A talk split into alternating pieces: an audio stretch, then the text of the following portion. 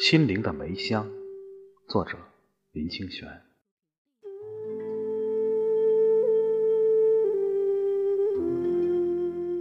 一个有钱的富人正在家里的花园赏梅花。那是冬日寒冷的清晨，艳红的梅花正以最美的姿容吐露。富人颇为自己的花园里能开出这样美丽的梅花。感到无比的快慰。突然，门外传来敲门的声音。妇人去开了门，发现一个衣衫褴褛的乞丐在寒风里冻得直打抖。那乞丐已在这开满梅花的院外冻了一夜。他说：“先生，行行好，可不可以给我一点东西吃？”妇人请乞丐在院门口稍稍等候，转身进入厨房，端来一碗热气腾腾的饭菜。他布施给乞丐的时候，乞丐忽然说：“先生，您家的梅花真是非常芳香呀。”说完了，转身走了出去。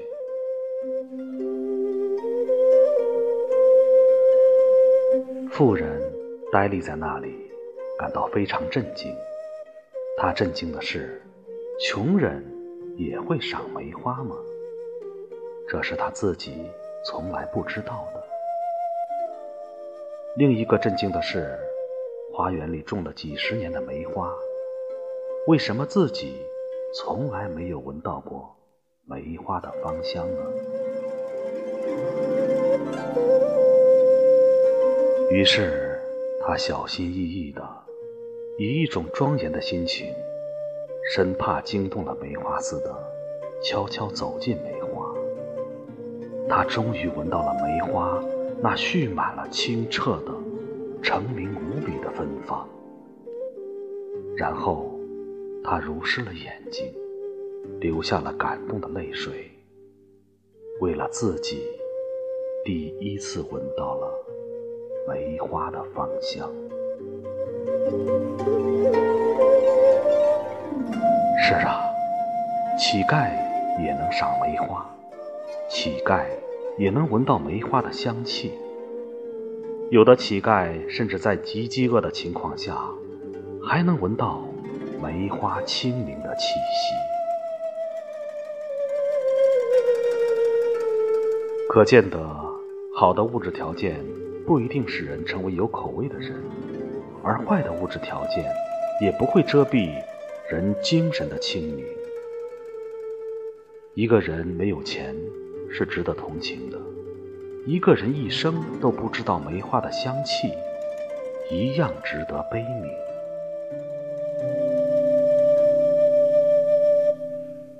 一个人的品质其实与梅花相似，是无形的。是一种气息。我们如果光是赏花的外形，就很难品味到一个人隐在外表内部人格的香气。最可叹的是，很少有人能以自我品赏自己心灵的梅香。大部分人空过了一生，也没体会到隐藏在心灵内部。那极幽微，但极清澈的自性芳香。能闻到梅香的乞丐，也是富有的人。